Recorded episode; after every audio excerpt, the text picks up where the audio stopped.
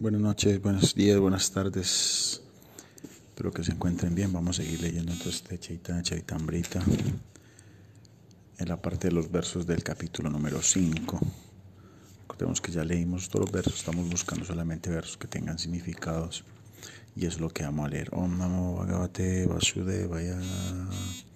Om Namo Bhagavate Vasudevaya. Om Namo Bhagavate Vasudevaya. Jaya Jaya Sri Chaitanya Jaya Nityananda.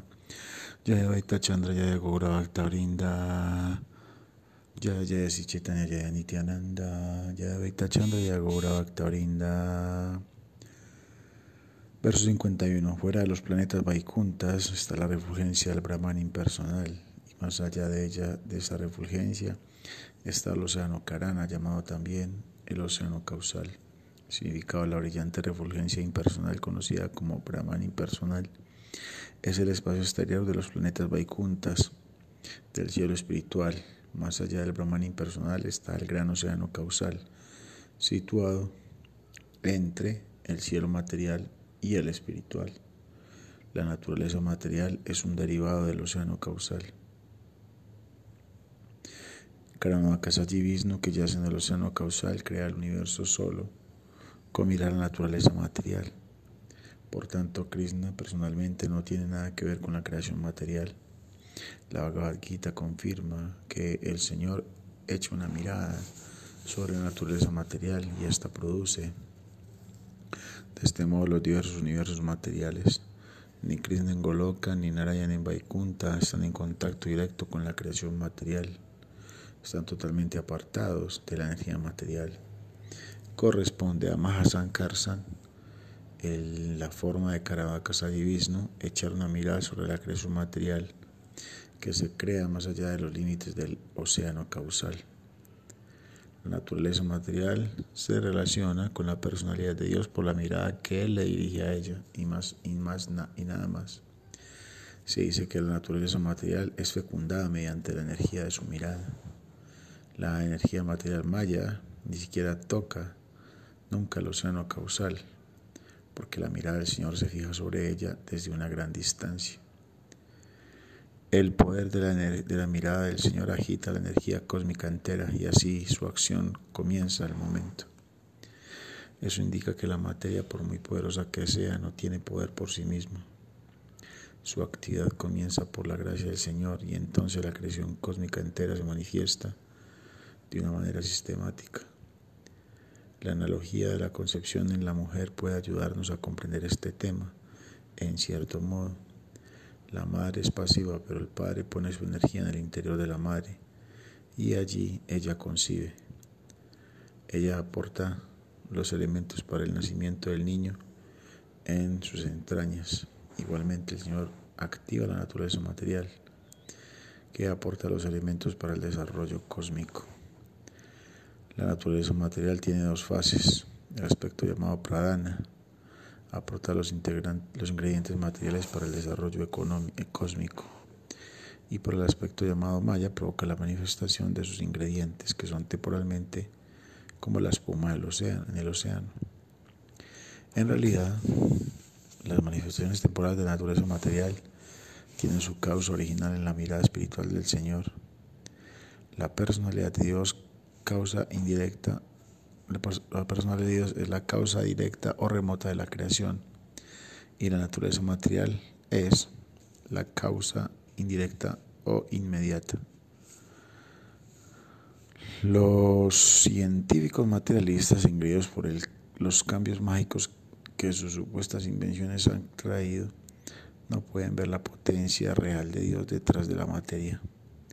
Por tanto, la prestigitación de la ciencia está llevando gradualmente a la gente a una civilización atea a costa de la finalidad de la vida humana. Como no conocen la finalidad de la vida humana, los materialistas corren tras la autosuficiencia, sin saber que en la naturaleza material ya hay autosuficiencia por la gracia de Dios, de manera que al crear un engaño colosal con el nombre de civilización, crean un desequilibrio en la autosuficiencia inherente a la naturaleza material. Esto está muy interesante, ¿no? sea, entonces los ateos científicos buscan que va a haber autosuficiencia, ¿no? de que vamos a ser muy buenos, ¿no? que hacen puras promesas, ¿no? de que vamos a tener un mundo muy avanzado y que ya no tendremos que depender de nada. ¿Cierto? Esto me parece a mí a un político que yo conocí algunos años, eh, donde yo vivo es un barrio más o menos tranquilo, ¿no? Hay mucha vegetación, hay piscinas, hay cancha, canchas de, para hacer deportes. Bueno, es un lugar donde la gente se recrea más o menos bien, ¿no? Entonces eh, la gente sale a caminar ahí pues por los árboles y todo, ¿no? Por la vegetación y todo. Y resulta que vino al barrio mío, vino un político. Entonces hizo unas promesas para el barrio. Y lo que prometía era exactamente lo que ya el barrio tenía. Decía, yo, yo quiero convertir este barrio en un lugar de, de que haya mucha recreación, que, y en este barrio va a haber mucha vegetación. El barrio ya tenía la vegetación desde hace mucho tiempo, ¿no? Entonces es lo mismo, ¿no? Que hacen estos materialistas, ¿no? Prometen cosas que ya la naturaleza de por sí da. Y al hacer su, su ciencia lo que pasa es efectivamente lo contrario, ¿no? Efectivamente lo contrario, ¿no? Por ejemplo, entonces, entre más ciencia materialista hay, más escasez hay, por ejemplo, ¿cierto? Por ejemplo, antiguamente la gente, por ejemplo, aquí en Colombia, donde vivo, la gente de campo comía muy bien, ¿no? En un lugar que se llama el Cañón del Cauca. La gente comía muy bien porque el Cañón del Cauca se daba mucha, muchos alimentos, ¿no? Frijoles y todo eso, ¿no? Por lo, menos, por lo menos podían comer tres veces al día, ¿no? Entonces aquí en Colombia montaron un proyecto que se llama Hidroituango, que es un proyecto para crear una presa, ¿no? Entonces le fueron a decir a la gente así, si, si, ustedes permiten hacer esta presa, va a haber mucha opulencia material para todos. ¿Y qué es lo que está pasando? Lo que está pasando en estos momentos es que toda la gente que vivía alrededor de ese proyecto, hoy actualmente están aguantando hambre, ¿no? Porque les quitaron todos sus terrenos donde podían cultivar su comida. Entonces, imagínense, es más o menos lo que está diciendo aquí Sila Prabhupada cree que la naturaleza material lo es todo sin saber cuál es su causa original, es ignorancia.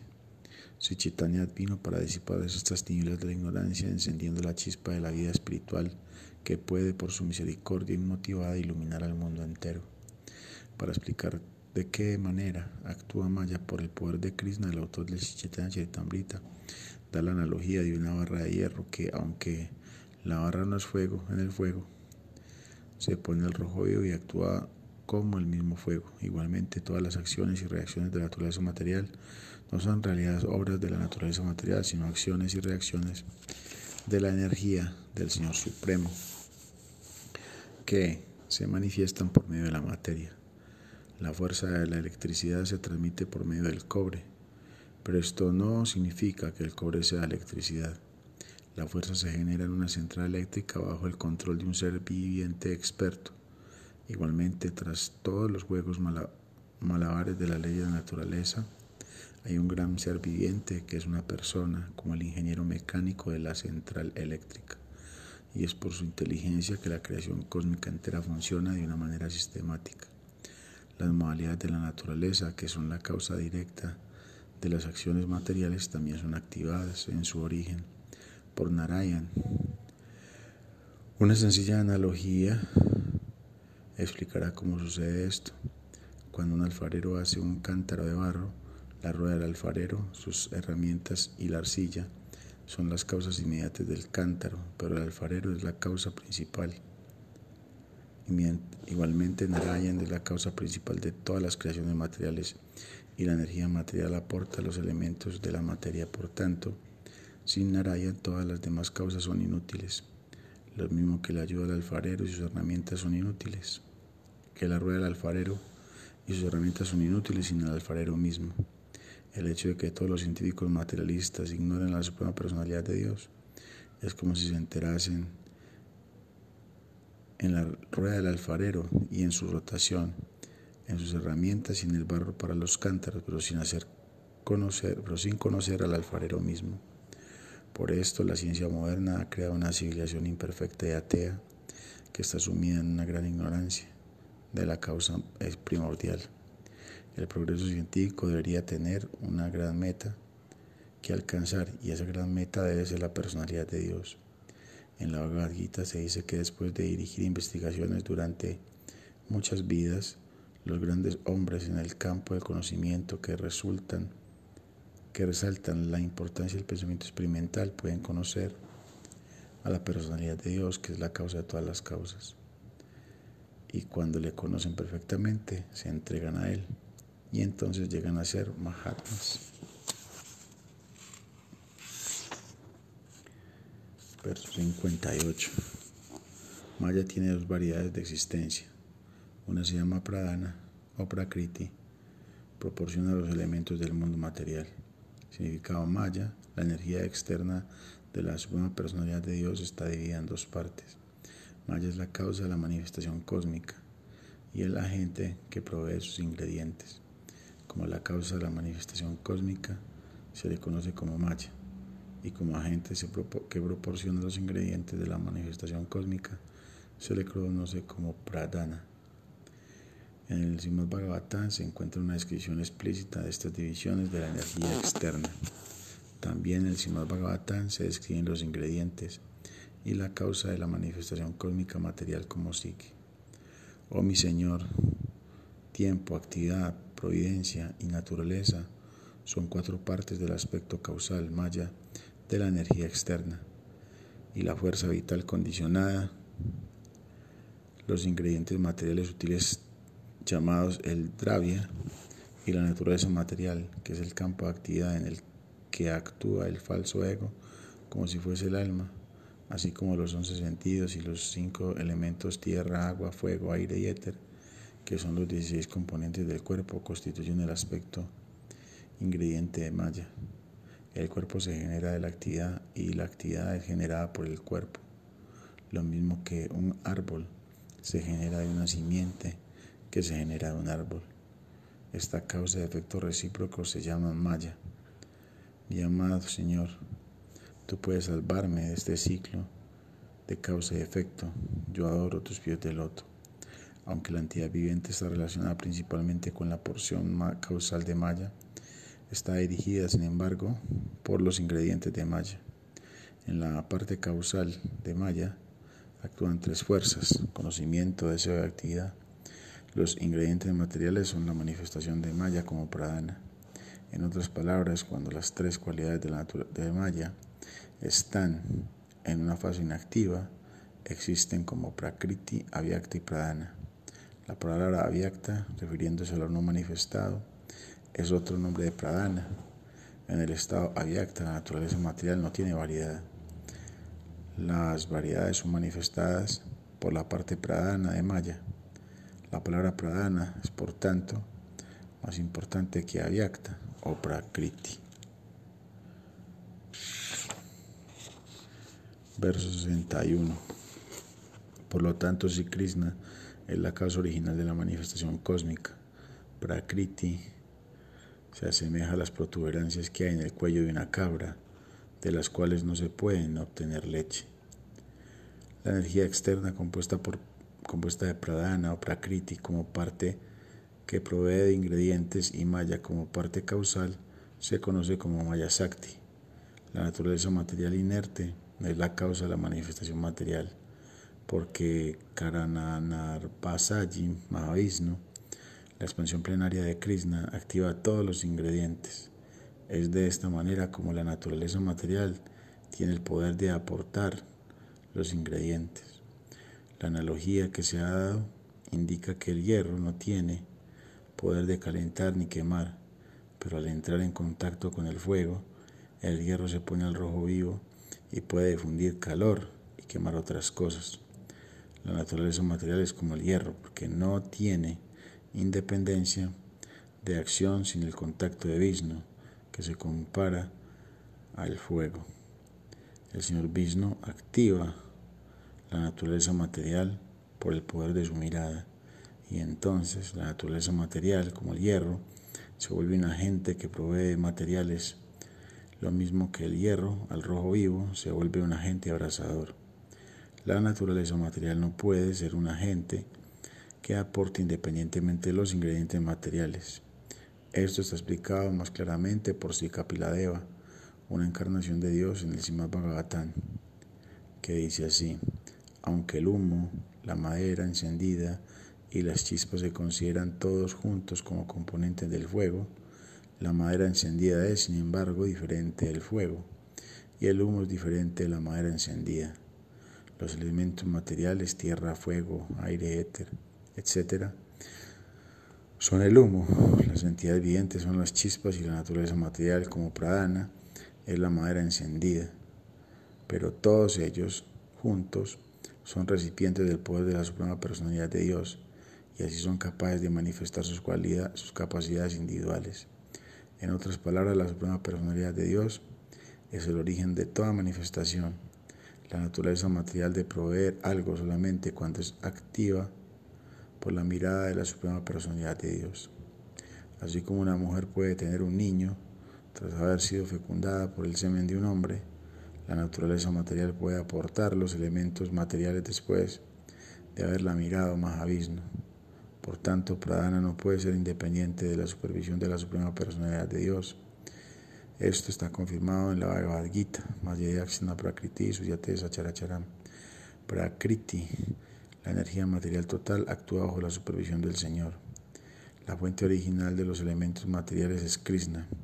Por tanto, la tentativa de los filósofos ateos Sankhya de considerar la naturaleza material como la fuente de estos elementos, olvidando a Krishna es inútil, como les tratar de sacar leche de las protuberancias de piel que cuelgan del cuello de una cabra, confundiéndolas con las ubres. Verso 65. El primer Purusa dirige la mirada a Maya a distancia y así la fecunda con la simiente de la vida en forma de entidades vivientes. Este verso no tiene significado, el que sigue es el 66. Los rayos reflejados de su cuerpo se mezclan con Maya y así esta da a luz miriadas de universos, miriadas, digamos de esta palabra, no sé qué significa miriadas, puede ser millones o qué. La conclusión védica es que la manifestación cósmica visible a los ojos del alma condicionada es causada por la verdad absoluta, la verdad de Dios, mediante sus energías específicas, aunque en la conclusión de, deliberaciones ateas esta exhibición cósmica manifiesta se atribuye a la naturaleza material. La energía de la verdad absoluta se exhibe de tres maneras, espiritual, material y marginal. La verdad absoluta es idéntica a su energía espiritual. La energía material puede actuar solamente cuando entra en contacto con la energía, mm, energía espiritual y así las manifestaciones materiales temporales aparecen activas. En el estado condicionado, las entidades vivientes de la energía marginal son una mezcla de energía espiritual y material. La energía material está originalmente bajo el control de la energía espiritual pero bajo el control de la energía material las entidades vivientes han estado errando en el olvido dentro del mundo material desde tiempo inmemorial. El estado condicionado está causado por la mala utilización de la independencia individual en el nivel espiritual, porque esto separa a la entidad viviente del contacto con la energía espiritual. Pero cuando la entidad viviente es iluminada por la gracia del Señor Supremo o de su devoto puro, se siente inclinada a revivir su estado original de servicio de amor. Se sitúa en el nivel más auspicioso de la bienaventuranza y conocimiento eternos. La lleva marginal, la entidad viviente, utiliza mal su independencia y se vuelve contraria a la actitud eterna de servicio cuando piensa de un modo independiente que no es energía, sino la fuente de la energía. Esta manera errónea de concebir su existencia propia le lleva a la actitud de dominar la naturaleza material. La naturaleza material parece ser exactamente lo opuesto a la energía espiritual. El hecho de que la energía material pueda actuar solo cuando está en contacto con la energía espiritual, el hecho es que la energía material solo puede actuar solamente cuando está en contacto con la energía espiritual. Originalmente la energía de Krishna es espiritual, pero actúa de diversas maneras como la energía eléctrica, que puede funcionar para refrigerar o para dar calor por medio de sus diferentes manifestaciones. La energía material es energía espiritual cubierta por una nube de ilusión o maya. Por tanto, la energía material no se basta por sí misma para actuar. Krishna confiere su energía espiritual a la energía material y entonces esta puede actuar. Del mismo modo que el hierro puede actuar como el fuego después de que el fuego lo haya calentado. La energía material puede actuar bajo el solo cuando la energía espiritual le da el poder.